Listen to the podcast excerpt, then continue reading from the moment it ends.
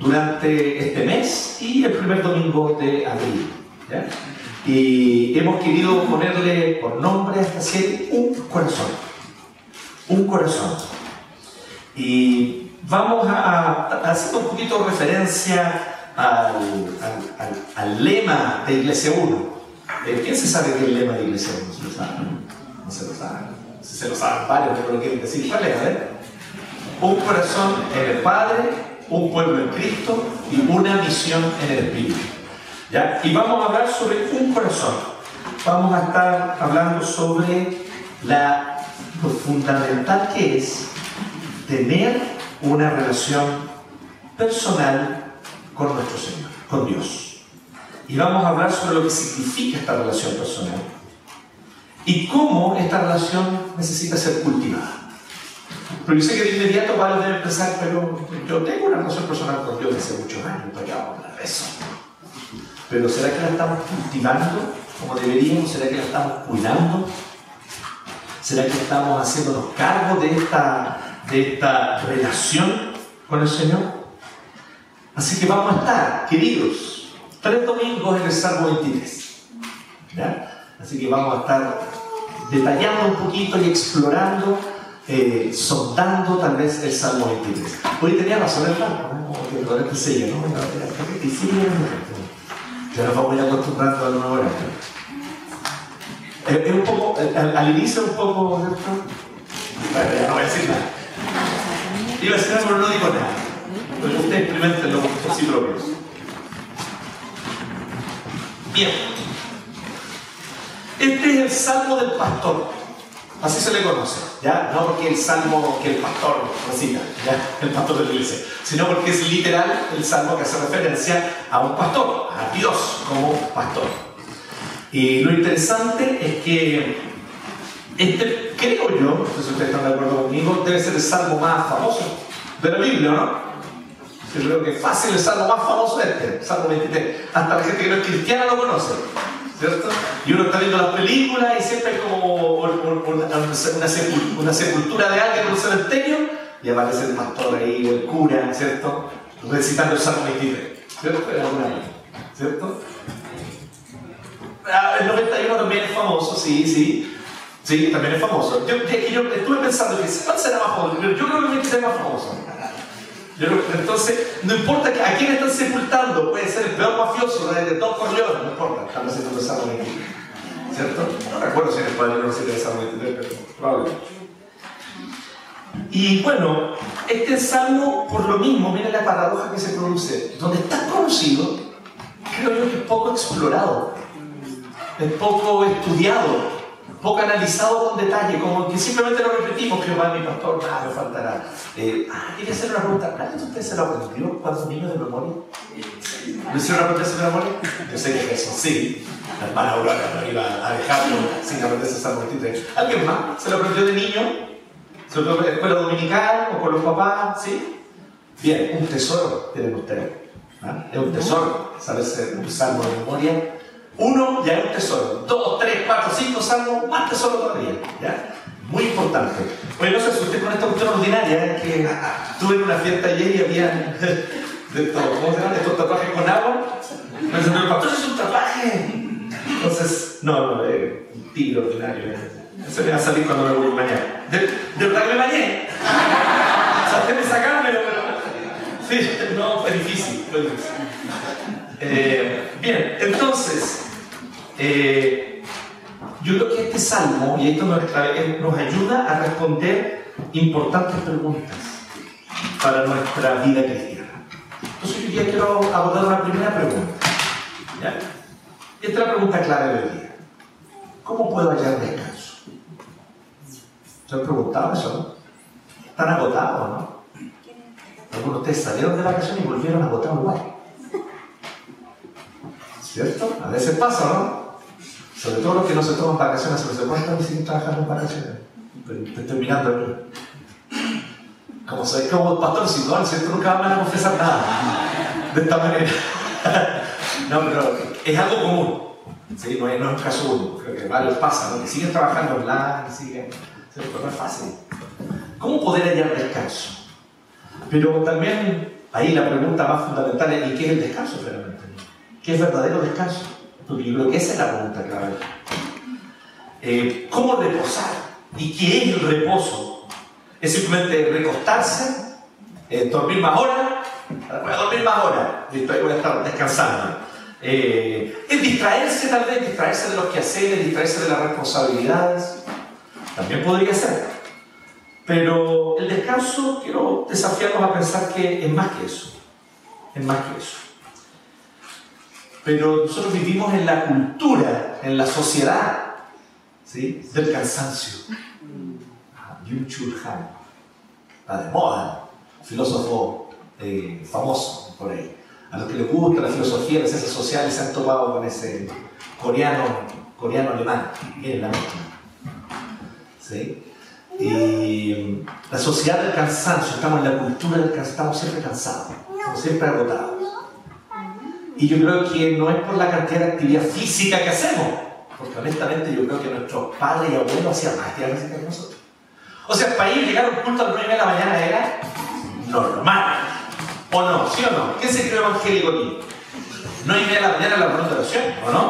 O 9, después venía a la escuela dominical, después iban a la casa, almorzaban y volvían a un culto a las 7 de la tarde. ¿Era así o no era así? ¿Quién se creyó Canuto aquí? Sí, muy bien. ¿Sí? Y nosotros, un culto al domingo y quedamos ya. No, y a las 9 y media de la mañana no, no nos haga eso. ¿Sí? Entonces, el tema es ese, hacemos muchas cosas, mucha actividad física, muchas cosas en la agenda. No. El tema es que tenemos muchas cosas en la cabeza. Y hay muchas cosas que llenan nuestro corazón. Y hay demasiada información. Todo es súper agotador. El agotamiento creo que se debe mucho más a temas del corazón que a un problema, que un tema físico. O sea, de hecho, somos bastante más sedentarios que nuestros padres y abuelos. bastante más sedentarios somos nosotros. Entonces el problema no va por ahí. ¿sí? Incluso varios de repente han pensado y han soñado con esto. No, prefiero irme al campo. ¿sí? Ay, ahí para no, no estar tan agotado, ¿cierto? Pero el campo es caleta de Levantarse a las 5 de la mañana, ordeñar las vacas, ¿cierto? Sacar los huevitos de la gallina, no es fácil. Mantener un campo, ¿cierto? Entonces, es importante que nosotros nos demos cuenta que nuestro problema con el cansancio es un problema cultural, social, un problema igual del corazón.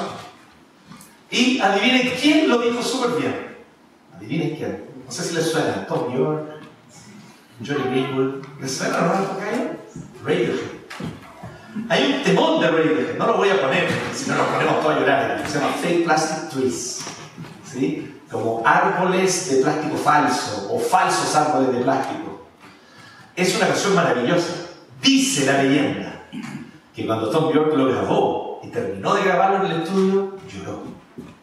Y Tom York lloró. El versículo de la, de la Biblia del rock. ¿Sí? Eso dice la leyenda. Que llegó a las lágrimas de lo terrible que es la canción. Y la canción fundamentalmente habla del cansancio, que estamos cansados de una sociedad plástica, donde todo es plástico, donde los árboles son de plástico, donde las relaciones son de plástico donde todas las cosas que hacemos son plásticas, son falsas. Y eso nos agota. Y usa una expresión que es muy bonita del inglés, de hecho es difícil de traducir precisamente, wears me out, dice, y es como, es como decir, me desgasta, me, me, me, agota hasta, hasta el final, hasta el cansancio, me desgasta. Literalmente eso es. Entonces, aquí hay un diagnóstico interesante, Esta, es una de las maravillas de Radiohead, ¿cierto? Como que logra diagnosticar muy bien lo que está pasando en nuestra sociedad moderna. no, no, nos apunta ninguna solución, sí. Es el otro drama, ¿cierto? Ahí nos queda todo después de escuchar un álbum de Radiohead. Pero el diagnóstico en general dice cosas muy interesantes. Y el Salmo justamente apunta a eso a que el reposo, el, descanso se halla en el corazón. El reposo lo vamos a encontrar en el corazón. Así que miremos un poquito, si a ustedes les parece por hoy, los versos 1 a la primera parte del 3. Solamente. verso 1 hasta la primera parte del 3. ¿Ya? Que dice así, el Señor es mi pastor, nada me falta. En verdes pastos me hace descansar, junto a tranquilas aguas me conduce, me infunde nuevas fuerzas. ¿Le parece si leemos todos juntos esa partecita que corta? El Señor es mi pastor, nada me falta. En verdes pastos me hace descansar, junto a tranquilas aguas me conduce, me infunde nuevas fuerzas. Lo primero que tenemos que notar aquí es que es evidente que el descanso que hay en el salmista es porque tiene una relación personal con Dios.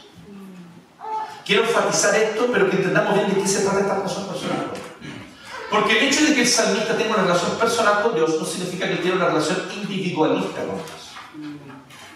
Muy distinto. No es lo mismo que yo tenga una relación personal con el Señor a que esta relación se reduzca sola y meramente a expresiones individuales, individualistas de mi fe. Que yo creo que es el gran pecado de la cultura evangélica.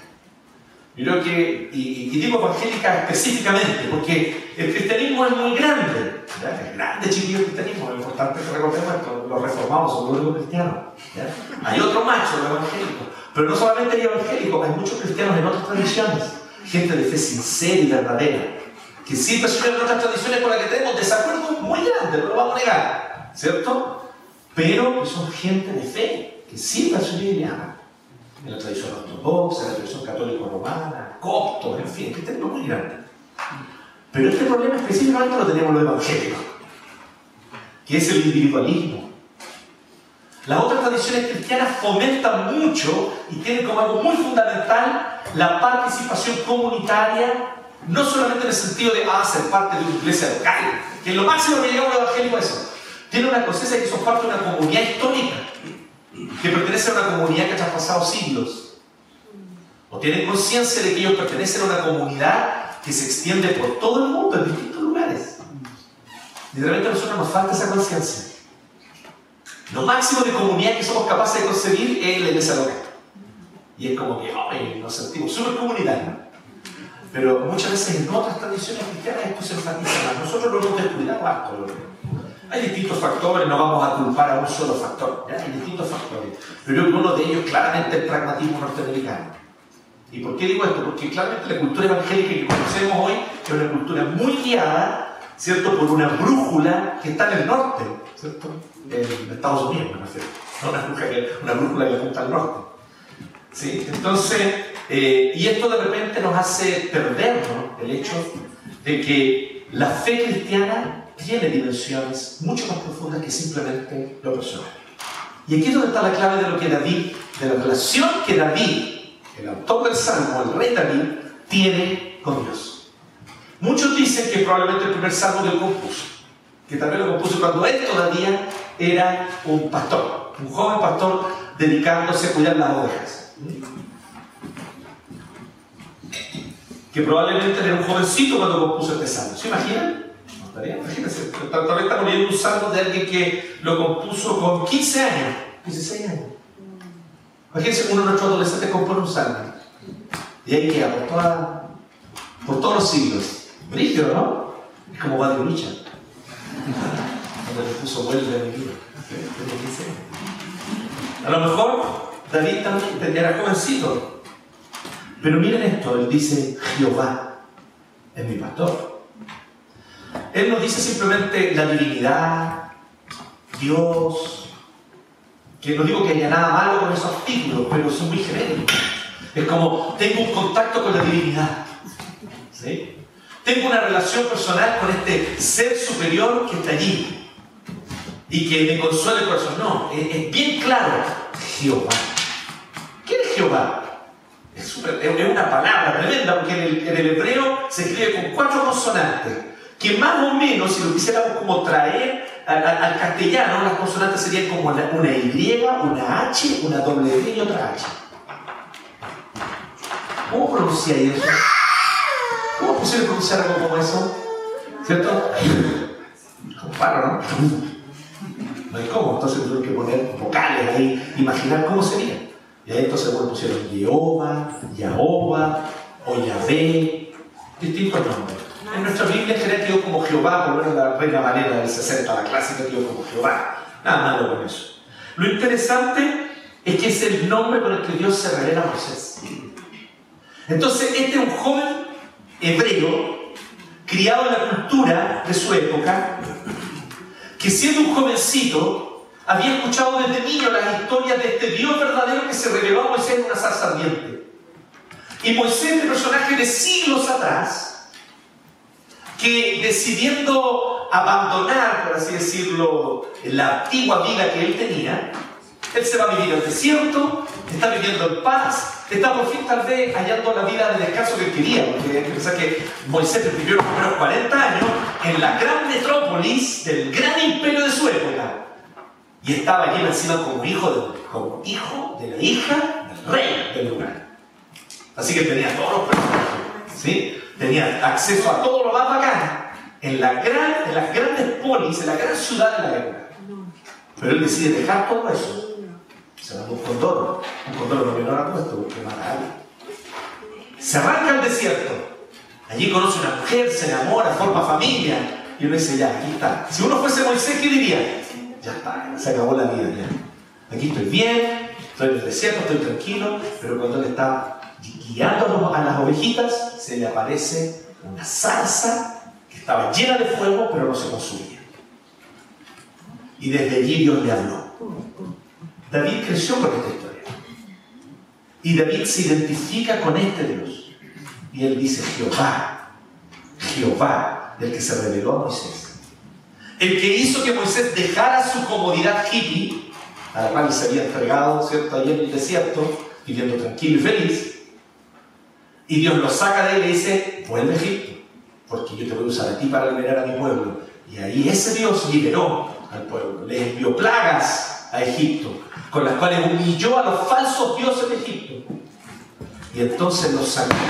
Si fuera poco, abrió el mar en dos y desde allí entonces por el centro, en seco, pasó todo el pueblo y todos estos grandes obras de Dios, estos grandes portentos de Dios, que muchos presenciaron y vieron, los hizo Jehová, Yahvé, el Dios que se revela por nombre, con nombre, con un nombre propio, que él dice en sí mismo. Cuando yo vaya para allá, le pregunta a Moisés cuando estaba conversando con Dios la sacerdote y me pregunten qué Dios te envía, porque tiene muchos dioses los egipcios. ¿Qué les voy a decir? Diles que Yahvé te envió, yo soy.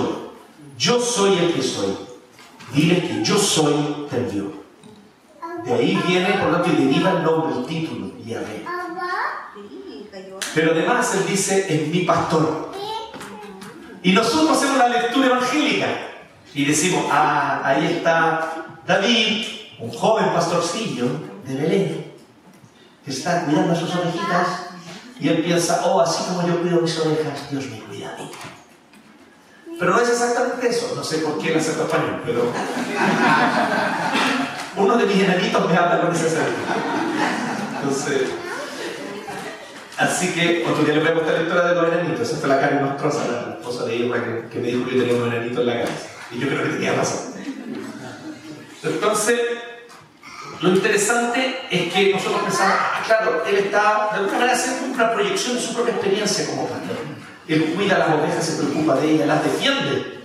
Si viene un animal, de hecho, mismo da testimonio de eso en un momento. Hay momentos donde el rey Saúl le pregunta y David le dice que él defiende a sus ovejas de los animales feroces y todo eso. Así que además es un pastor bastante valiente.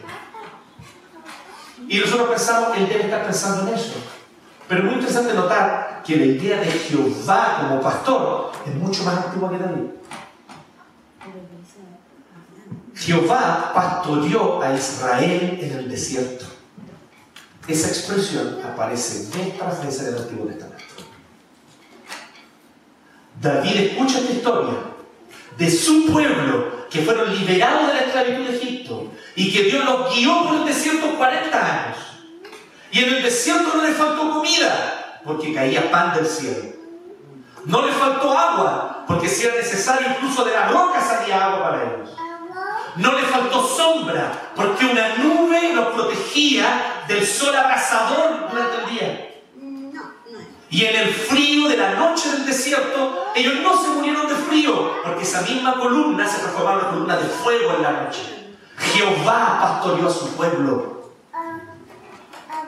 Entonces, ¿qué hace David? David se identifica con una historia que es más grande que él. David se identifica con un Dios que es protagonista de una historia que es inmensa, que abarca todo el mundo, que abarca todo el universo, que abarca toda la humanidad. Dios está llevando a cabo la historia, queridos. Los protagonistas de la historia no somos los seres humanos. El protagonista de la historia es Dios, es Jehová. Y Él está llevando a cabo su plan. Y la invitación para nosotros, esta primera invitación al descanso es esto.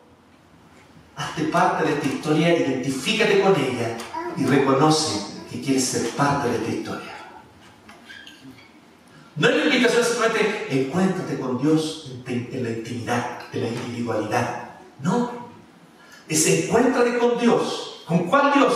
Este Dios que se te reveló en la fe de tus padres, por ejemplo. Acabo de preguntar aquí quiénes los de niños se criaron por padres creyentes, que les enseñaron el Salmo 23. No padres perfectos. No padres que hicieron todo bien. Yo no te estoy diciendo eso, pero padres creyentes. Que te enseñaron que temer al Señor era el mayor tesoro que podías. El Dios de tus padres también quiere ser tu Dios. Y eso es lo que David entendió. El Dios de mis padres, el Dios de mis abuelos, el Dios de mi pueblo, Yahvé, pastor, que pastoreó a Israel en el desierto, también me pastorea a mí. Él es mi pastor y yo soy una oveja suya. Es interesante, muy potente esto. David se apropió de este Dios y lo hizo personal. Y entonces él llega a una conclusión. Si Jehová mi pastor, si Jehová me está guiando, si Jehová guió por 40 años a este pueblo en el desierto, y hay, hay detalles muy bonitos en la Biblia, ¿se han fijado en estas cosas? Dice que los gallos usaron los mismos calzados por 40 años.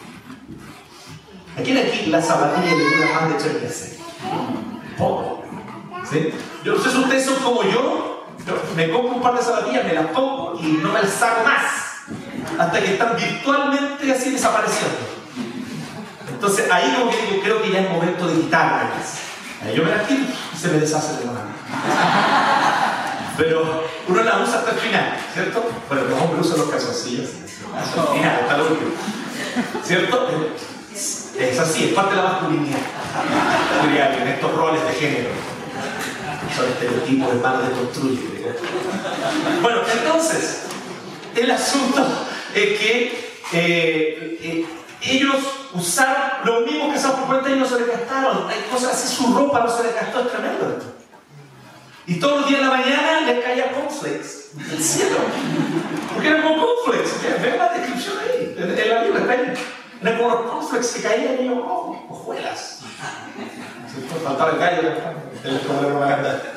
Entonces, eh, y agua, y como les decía, sombra, calor.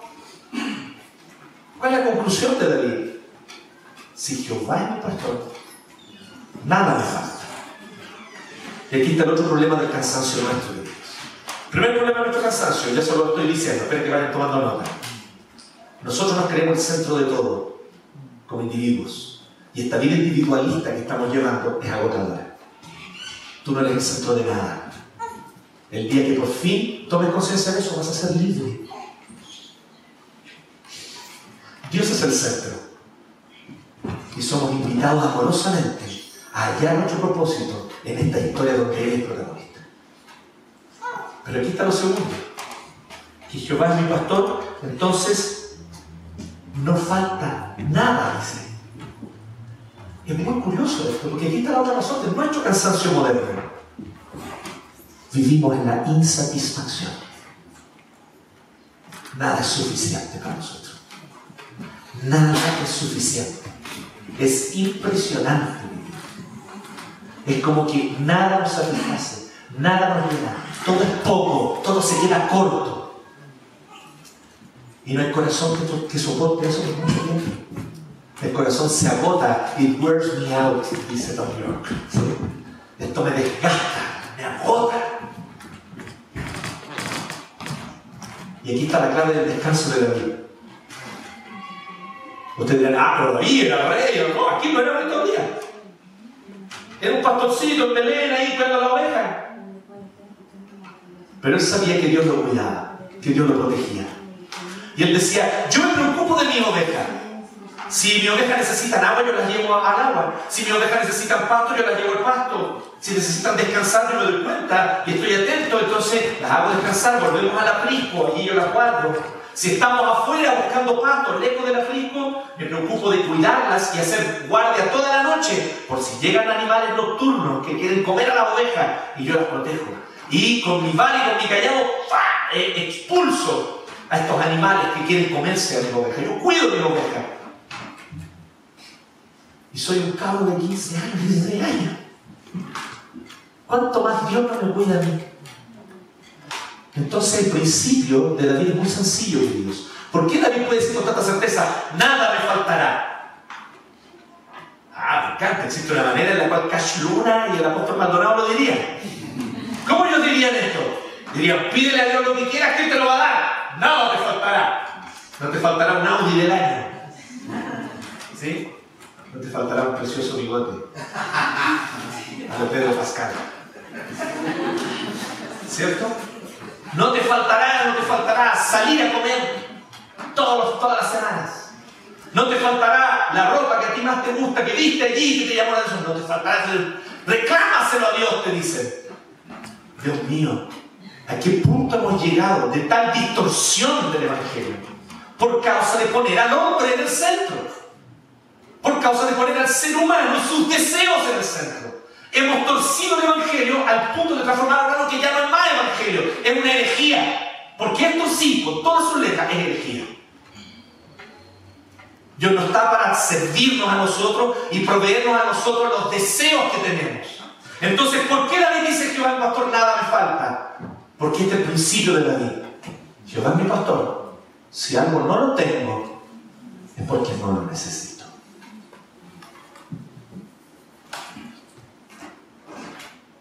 Lo que no tengo, no lo necesito. ¿Puedes tú decir? Es difícil decir esto en esta cultura moderna, ¿cierto? Estamos todo el rato que nos falta. Y por todos lados están diciendo, te falta esto para ser feliz. ¡Llame ya! Las están hablando de llame ya las encuentro geniales, son como súper honestas en cierto sentido. Son muy deshonestas, pero como que te quieren vender la pomada sin tapujos. Entonces, eh, la persona así está blanco y negro.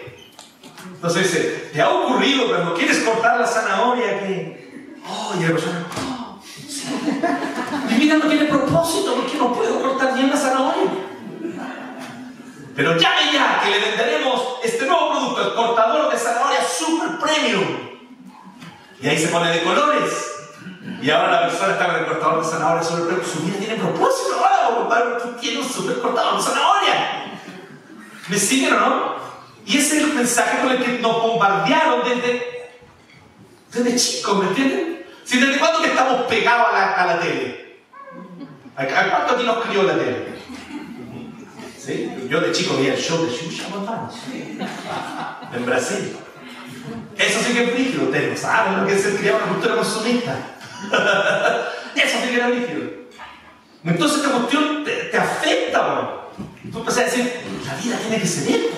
Tiene que ser fiesta todo el tiempo, tiene que ser todo el tiempo riendo, tiene que ser todo el tiempo pasándolo bien, tiene que ser todo el tiempo yo siento el deseo de algo y lo tengo, siento el deseo de comer algo y lo como, siento el deseo de estar con alguien y voy a tener a esa persona, porque es la gran que Hollywood vende las supuestas comedias románticas.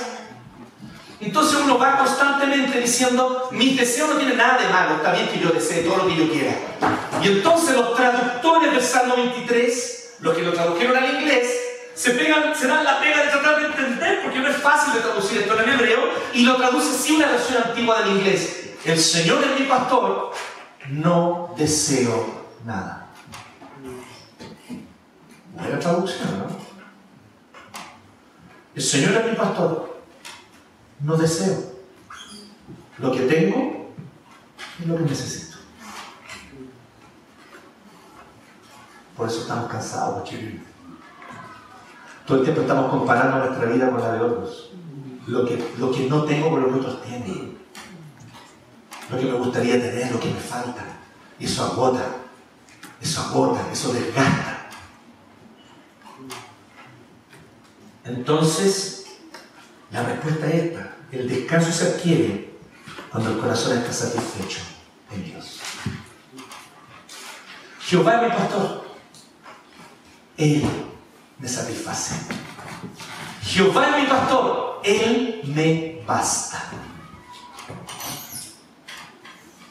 Si estoy con Él, si estoy en comunión con Él, Él me basta. El descanso se adquiere, te lo vuelvo a decir, cuando el corazón está satisfecho en Dios.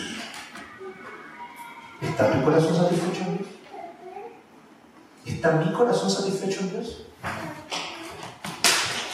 Porque por eso mis ojos se desvían y codician. Porque mi corazón no está satisfecho en Dios. Por eso cada día me agoto y me canso, porque siento que estoy corriendo atrás de algo que no tengo. Porque mi corazón no está satisfecho en Dios. Y queridos, no se lo puedo decir más claro, no hay quien tolere una vida como esta. Es de extrañarnos esta pandemia de salud mental que estamos teniendo. Es de extrañarse el burnout Me acuerdo cuando surgió, que leí por un reportaje sobre el burnout y dije, ¿qué está cuestión? Y hoy día estoy seguro que todos nosotros conocemos a alguien, por lo menos a una persona, que sufre de burnout, sufrió burnout.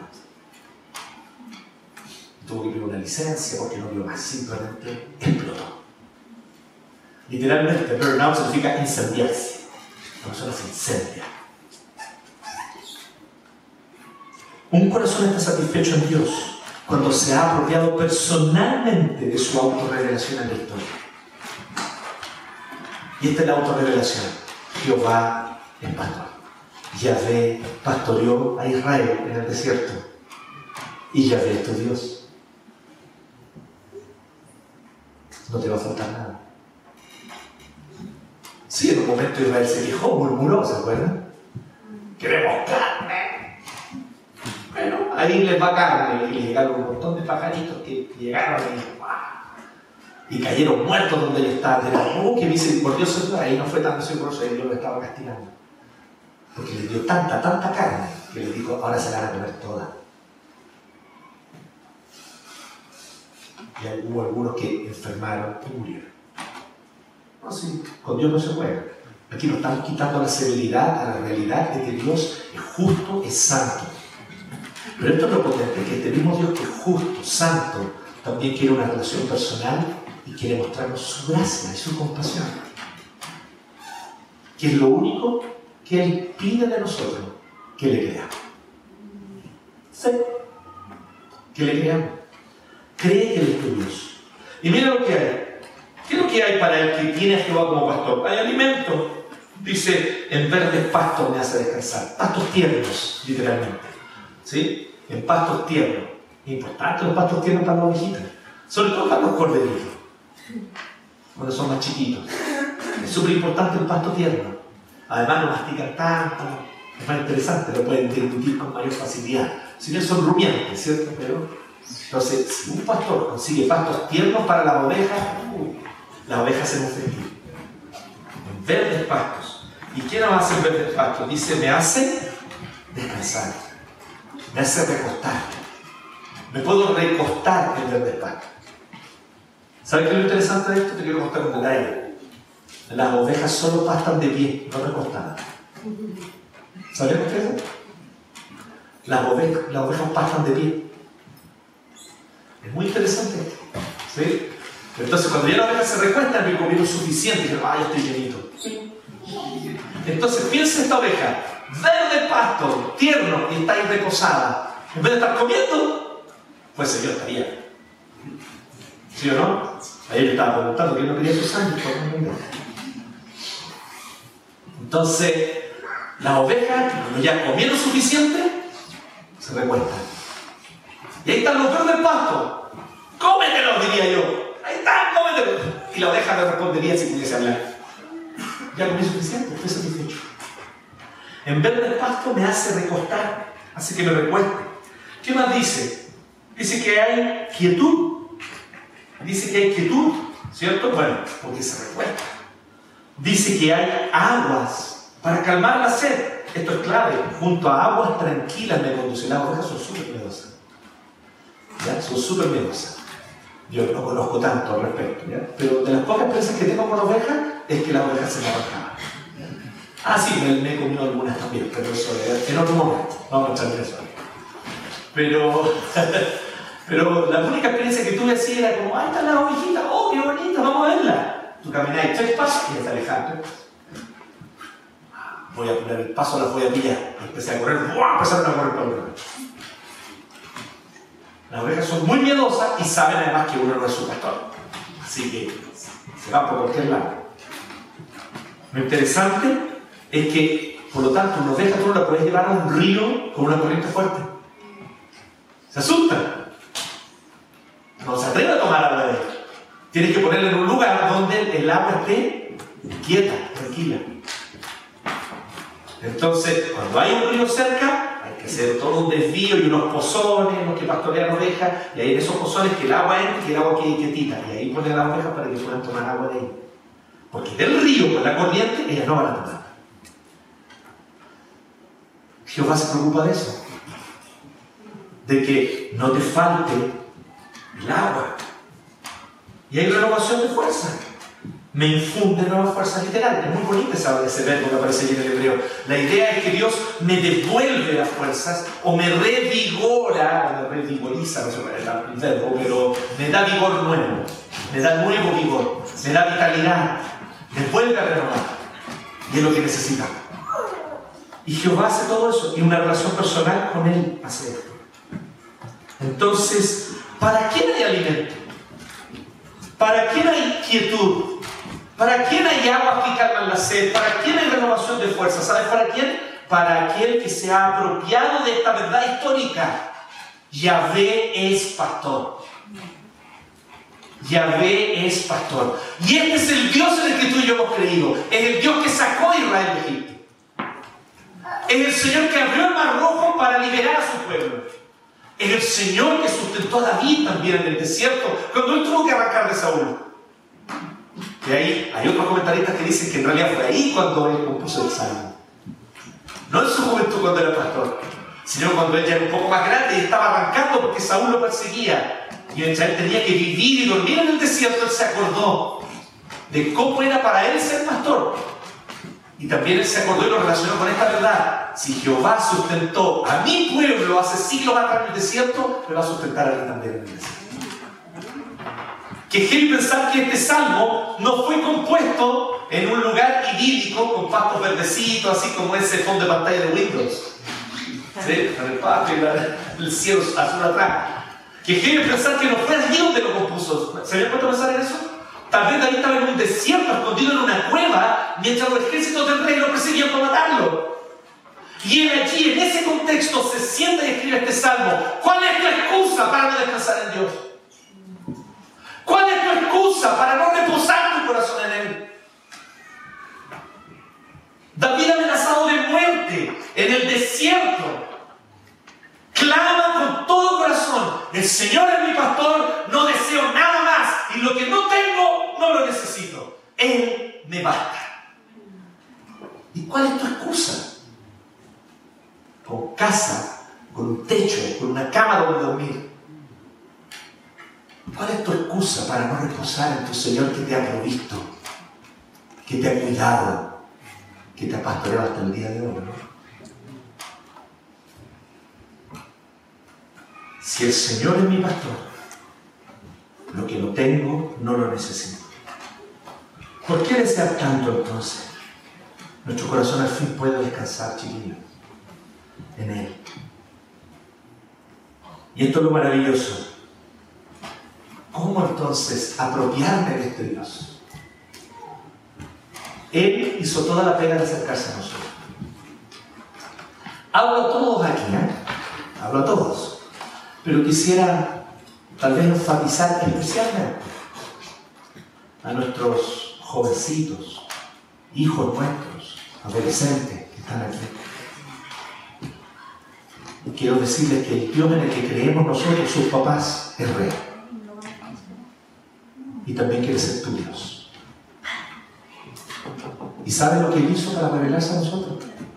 Personalmente nos vino a buscar. Y se reveló a nosotros asumiendo nuestra propia naturaleza. Hueso, carne, sangre, piel. Es Jesucristo. ¿Y qué dice Jesús? Yo soy el buen pastor. Y él hace algo que ningún otro pastor hace. Y el mismo lo dice. Ningún otro pastor es capaz de hacer esto. Yo lo hago porque las ovejas son mías.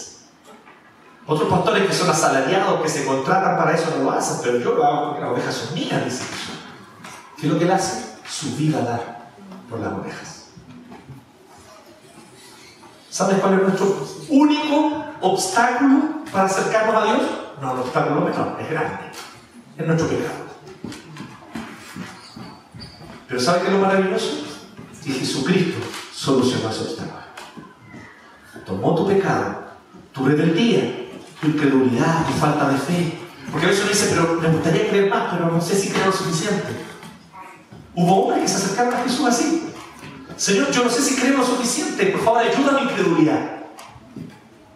El Señor es tajante en esto. No importa el tamaño de tu fe. Hay gente con la fe grande, pero también tu fe es como un granito de mostaza.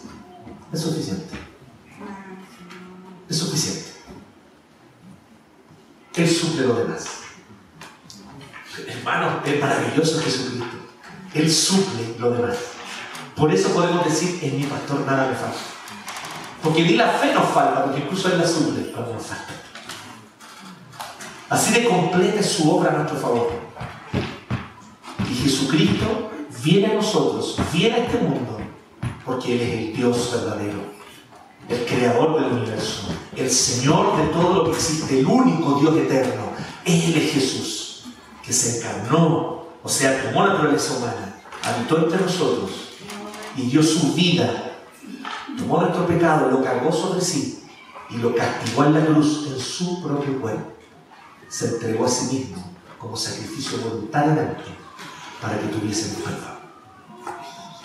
Así que el único obstáculo para acercarte a Dios ya no es más obstáculo desde que Jesús murió en la cruz.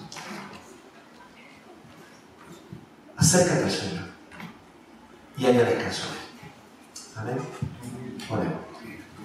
Gracias te damos Dios por tu palabra y gracias te damos porque tú ciertamente nos provees el descanso que necesitamos. Oramos a ti en esta hora, Señor. Clamamos a ti, pidiéndote, Señor, que tú nos permitas hallar el verdadero reposo. Y esta es la maravillosa verdad que tu palabra nos dice, que el reposo no es simplemente un estado espiritual, un estado psicológico. El reposo es una persona, el reposo es Jesucristo. Y todo aquel que cree en Jesucristo y que de corazón se entrega a Él, haya reposo en Él. Te agradecemos, Señor, por esta maravillosa revelación tuya.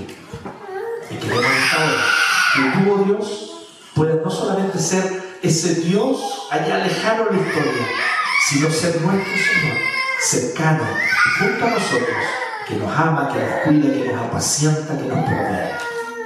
Gracias Señor, porque ciertamente lo que no tenemos no lo necesitamos.